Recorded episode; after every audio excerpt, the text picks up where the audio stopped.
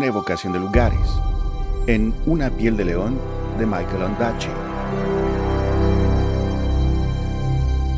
Canadá, una evocación de lugares es un podcast producido por la sección latinoamericana de Radio Canadá Internacional. Mi nombre es Rufo Valencia.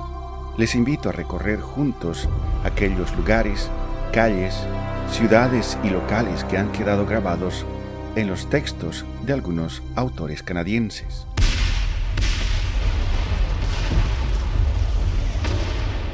Nicolás tenía 25 años cuando empezó la guerra en los Balcanes. Después de que incendiaron su pueblo, él decidió marcharse a caballo junto a tres amigos. Cabalgaron día y noche y un día más hasta llegar a Tricala, llevando algo de comida y ropa en sus bolsas. De un salto subieron a un tren que se dirigía a Atenas. Nicolás tenía fiebre y deliraba. Sentía que le faltaba aire en medio del denso humo de los carros del tren y quería subirse al techo. En Grecia sobornaron a un capitán pagándole cada uno una moneda de oro, un Napoleón, para que los lleve a Trieste. Para entonces los tres tenían fiebre. Dormían en el sótano de una fábrica abandonada, sin hacer nada, solo tratando de mantenerse al calor. No debían mostrar ningún signo de enfermedad antes de intentar ingresar a Suiza. Se quedaron seis o siete días en el sótano de la fábrica sin tener noción del tiempo. Uno de ellos por poco muere debido a las altas fiebres. Dormían abrazados los unos a los otros tratando de mantenerse al calor. Entre ellos hablaban de la América de Daniel Stoyanov. En el tren, el doctor suizo les examinó las pupilas y después les permitió a los cuatro amigos cruzar la frontera. Ya estaban en Francia. En el puerto de Le Havre hablaron con el capitán de un viejo barco que transportaba animales. Se preparaba a zarpar rumbo a Nueva Brunswick, Canadá. Dos de los amigos de Nicolás murieron en el viaje. Un italiano le mostró cómo beber sangre en el corral de animales que viajaban a bordo para mantenerse fuerte. La nave era una embarcación francesa llamada la Siciliana. Él todavía se acuerda de ese nombre, rememorando su llegada a St. John, y todo el mundo pensaba cuán primitivo le parecía todo, cuán primitivo era Canadá. Tuvieron que caminar como milla y media para llegar a la estación de aduanas donde debían ser examinados. Ellos tomaron lo necesario de las bolsas de los dos compañeros fallecidos y caminaron hacia Canadá.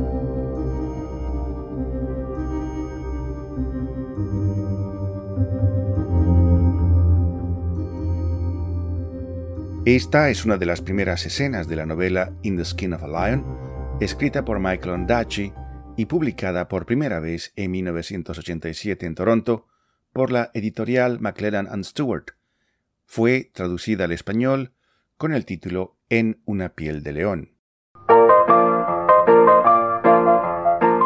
Toronto in the 20s and 30s, you had this kind of veneer of wealth on the top and then this whole city underneath which was kind of Toronto en los años 20 y 30 tenía ese barniz de riqueza en sus capas sociales más elevadas y por debajo se encontraba el resto de la ciudad que era devastadora para los inmigrantes y para cualquier otra persona durante los años de la depresión.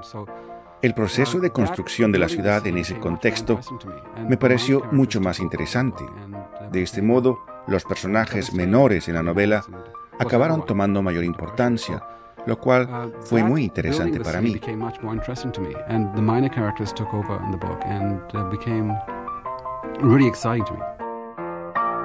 Uno de los personajes aparentemente menores de la novela es Nicolás Temelkov, un joven macedonio que huye de la guerra para encontrar refugio en la ciudad de Toronto. La novela está ambientada en las primeras décadas del siglo XX, momento en que Europa se desangraba en los horrores de la Primera Guerra Mundial.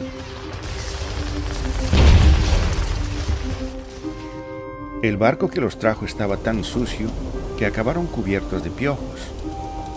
Los pasajeros de tercera clase colocaban su equipaje en el piso cerca de las canillas de agua al exterior que se encontraban próximas a los baños. Se desnudaban por completo y se paraban frente a sus parejas como si estuvieran delante de un espejo. Luego empezaban a quitarse los piojos el uno al otro y se lavaban el cuerpo con agua fría, frotándose con una toalla. Luego se vistieron de nuevo y se dirigieron al galpón de la aduana. Nicolás no tenía pasaporte, no podía decir ni una palabra en inglés. Tenía diez monedas de oro, que las enseñó a los aduaneros para mostrarles que no dependería de nadie. Le dejaron pasar. Ya estaba en América del Norte.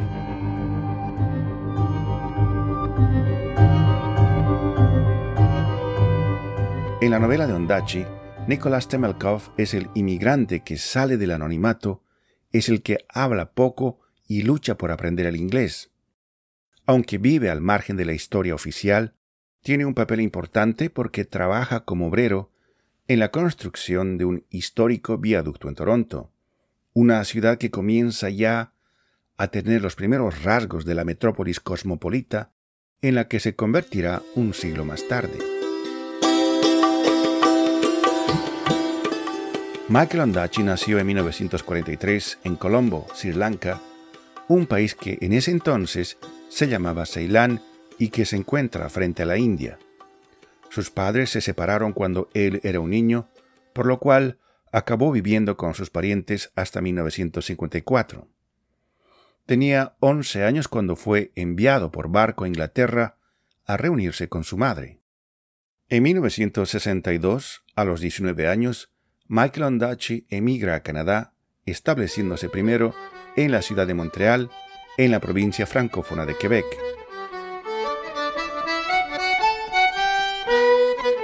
En un artículo titulado Desenmascarando a Michael Ondaatje en la piel de un león, publicado en la revista de estudios transnacionales Diáspora en abril de 2016, su autor Quasi Hoffman sostiene que con esta novela Michael Ondaatje reescribe el tradicional relato histórico de la construcción de la infraestructura de Toronto.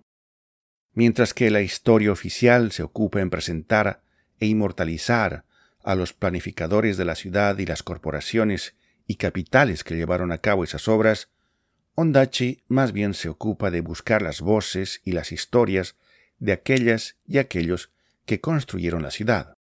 Según Quasi Hoffman, el narrador de En una piel de león tiene como objetivo dar voz y belleza a la obra de aquellos personajes marginados, silenciados e invisibilizados de la historia, los trabajadores inmigrantes que realizaron un trabajo agotador y sacrificaron sus vidas para construir Toronto.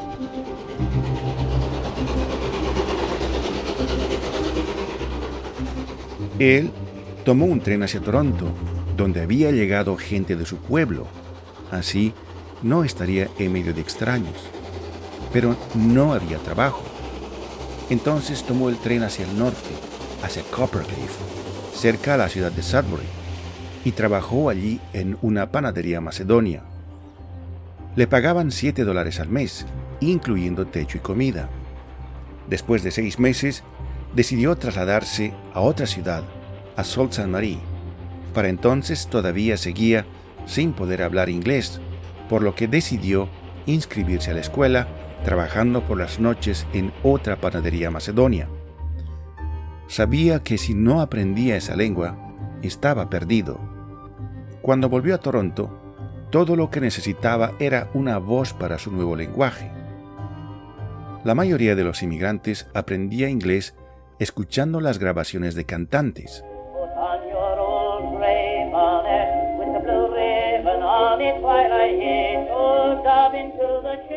Antes de que lleguen las películas habladas, aprendían imitando los gestos de los actores en el teatro.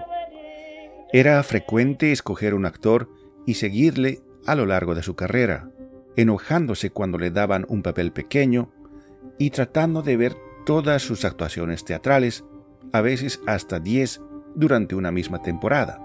Is this her fault or mine? The tempter or the tempted, who sins most, huh? Not she. Nor doth she tempt, but it is I, that lying by the violet in the sun, do as the carrion does, not as the flower, corrupt with virtuous season. Para el final de la producción teatral, en la parte este de la ciudad, ya sea en el Teatro Fox o en el Parrot, los monólogos de los actores eran repetidos por un eco creciente de inmigrantes macedonios, finlandeses y griegos que repetían cada frase pronunciada por el actor tras medio segundo de pausa, tratando de pronunciar bien cada palabra. Esto molestaba a los actores, especialmente cuando una línea en un monólogo, que supuestamente debería tener un efecto dramático, como por ejemplo ¿Quién puso la cocina en la sala de Star, Kristen? que normalmente habría causado una ovación del público, ahora era repetida simultáneamente por al menos unas 70 personas, haciendo desaparecer su espontaneidad. En una ocasión, cuando el ídolo de las matines teatrales, Wayne Burnett, cayó muerto en plena obra, un carnicero siciliano saltó al escenario y tomó su rol, ya que conocía meticulosamente sus diálogos, así como las instrucciones del director de la pieza. De este modo, la compañía teatral no tuvo que devolver al público el dinero de las entradas.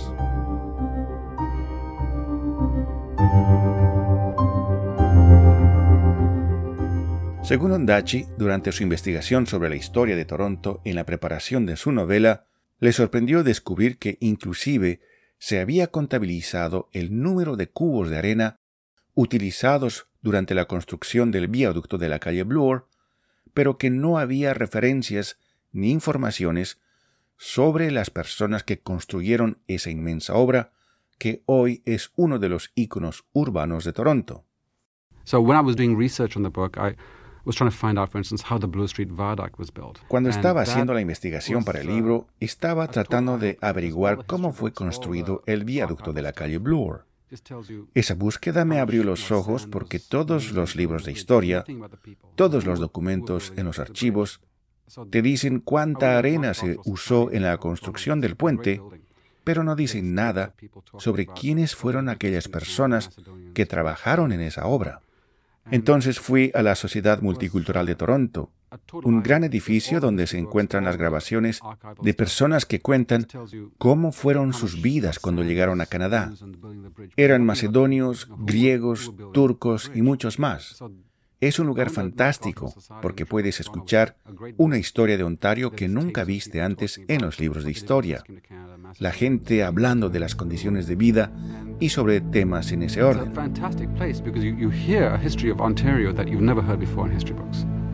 people talking about conditions and so forth.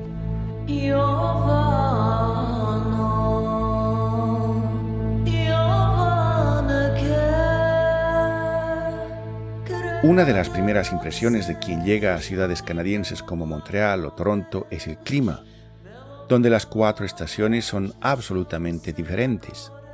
Otra impresión es la arquitectura urbana. Son imborrables las escaleras exteriores caracoladas en Montreal o el viaducto sobre la calle Bloor en Toronto.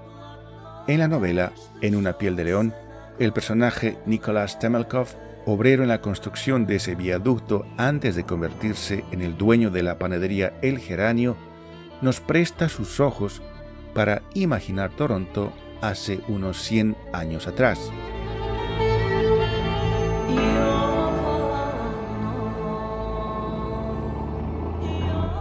Un camión transporta un contenedor donde arde un fuego a las 5 de la mañana por el centro de Toronto. Avanza por la calle Dundas Luego toma por la calle del Parlamento para ir hacia el norte.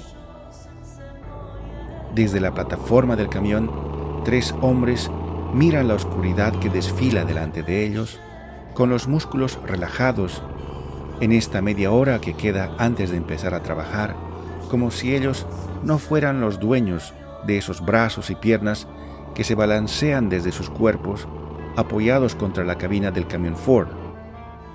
Pintada en letras amarillas, sobre la puerta verde del camión se puede leer Dominion Bridge Company.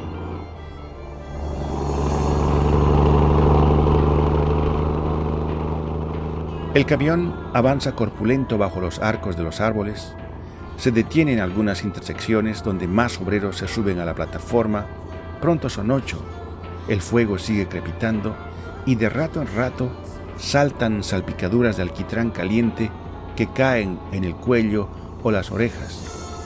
Pronto son 20 obreros apretados y silenciosos. La luz del día empieza a surgir desde el horizonte de la tierra. Ahora los obreros pueden ver sus manos, la textura de los abrigos, los árboles que adivinan que están más allá.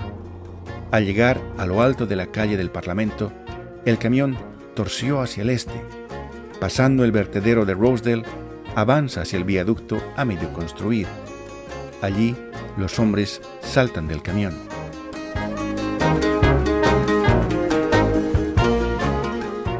El puente se eleva como un sueño conectará el este de la urbe con el centro de la ciudad. Servirá también para la circulación de transporte y por él cruzarán el valle del río Don el agua y la electricidad.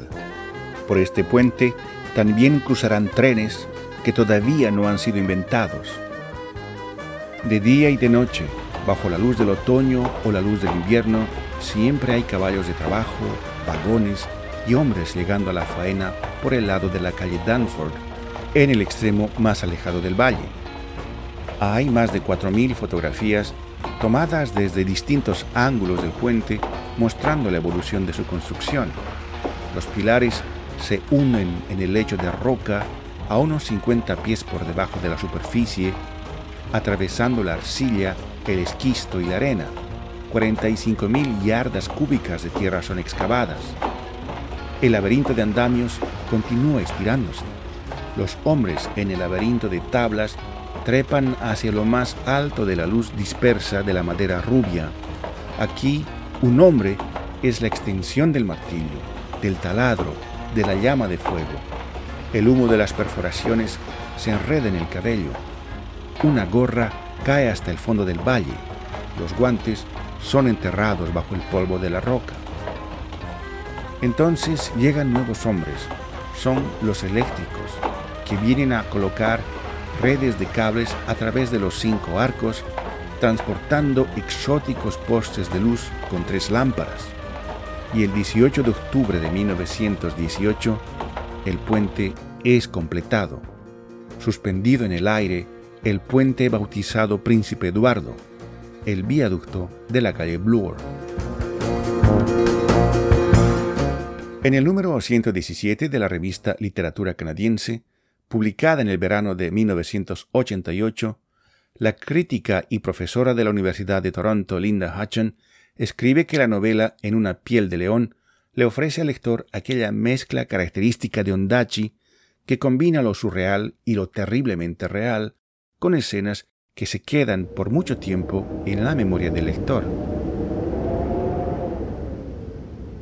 One night, Harris had brought the architect Pomfrey onto the first stage of the bridge that ended 60 yards out into the air. Una noche, Harris trajo al arquitecto Pomfrey a visitar la primera etapa de construcción del puente que acababa a unas 60 yardas en el vacío. El viento se movía como algo continuo contra ellos. Todos los hombres en el puente tenían que engancharse a cuerdas de seguridad. Cruzaron la barrera y se ataron a los arneses de seguridad. Esto les permitía acercarse al borde de la construcción para estudiar el progreso de las columnas de apoyo y los arcos de acero. Había un fuego en el puente. Allí los obreros se concentraban, alimentando las llamas de cuando en cuando con pedazos de madera y otros restos de la construcción, calentándose un poco antes de volver al trabajo, trepando por el borde del puente hacia la noche.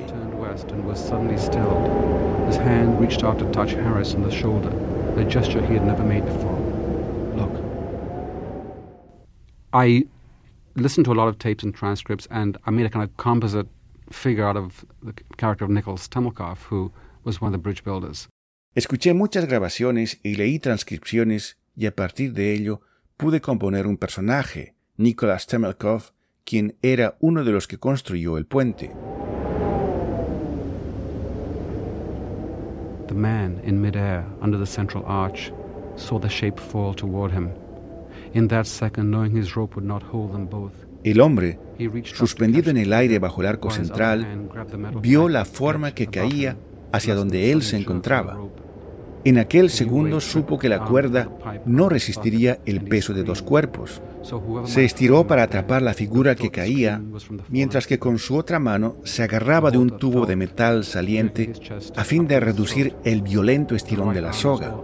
El nuevo peso le descoyuntó el brazo que se agarraba del tubo, arrancándolo de la escápula del hombro, lo que le hizo gritar. Cualquiera que lo hubiera escuchado habría pensado que ese grito venía de la figura que caía.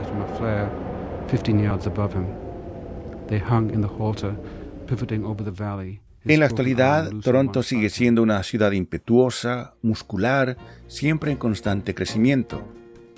Aunque ficticia, la historia de Nicolás Temelkov, un refugiado macedonio que llegó a esta ciudad hace 100 años, es similar a la de miles y miles de inmigrantes y refugiados que continúan llegando a la ciudad más populosa de Canadá para convertirse a su turno en obreros de la construcción. Muchos de ellos también han llegado de América Latina. Como Temelkov, deben luchar para aprender inglés. Hay personas sin documentos que están construyendo las calles, los rascacielos, los túneles del metro de Toronto. En todas las ciudades de Canadá, un ejército de inmigrantes se levanta en la madrugada para hacer el pan nuestro de cada día. El mérito de En una piel de león, que en aquel momento, mientras vivía en Toronto, me pareció la mejor novela canadiense sobre la clase obrera, era que le ponía un rostro, un nombre, una historia, aunque sea imaginada, a todas aquellas personas sobre las cuales no hay libros de historia ni placas conmemorativas. En base a esta novela, el autor canadiense Michael Ondaatje ha escrito por lo menos una novela más, El paciente inglés, en la que reaparecen algunos de los personajes de En una piel de león. Pero esa es otra historia.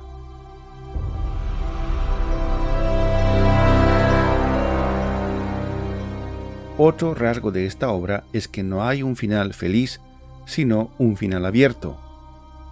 Tal vez esto explica el título mismo de la novela, En una piel de león, frase tomada de un texto escrito hace unos 2500 años atrás y considerado como uno de los primeros textos literarios en la historia de la humanidad.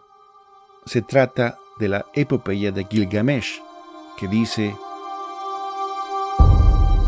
Los más alegres se encontrarán afligidos, y cuando hayas retornado a la tierra, me dejaré crecer el cabello en tu memoria y vagaré por la inmensidad remota, envuelto en una piel de león. The man in midair under the central arch saw the shape fall toward him. In that second, knowing his rope would not hold them both, he reached up to catch the figure while his other hand grabbed the metal pipe edge above him to lessen the sudden jerk on the rope. The new weight ripped the arm that held the pipe out of its socket, and he screamed so whoever might have heard him up there would have thought the scream was from the fallen figure. The halter thulked, jerking his chest up to his throat.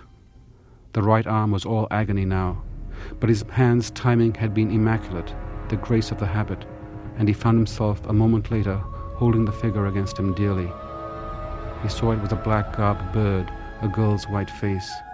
He saw this in the light that sprayed down inconstantly from a flare fifteen yards above him. Canadá, una evocación de lugares. En una piel de león de Michael Ondaatje es un podcast producido por la sección latinoamericana de Radio Canadá Internacional.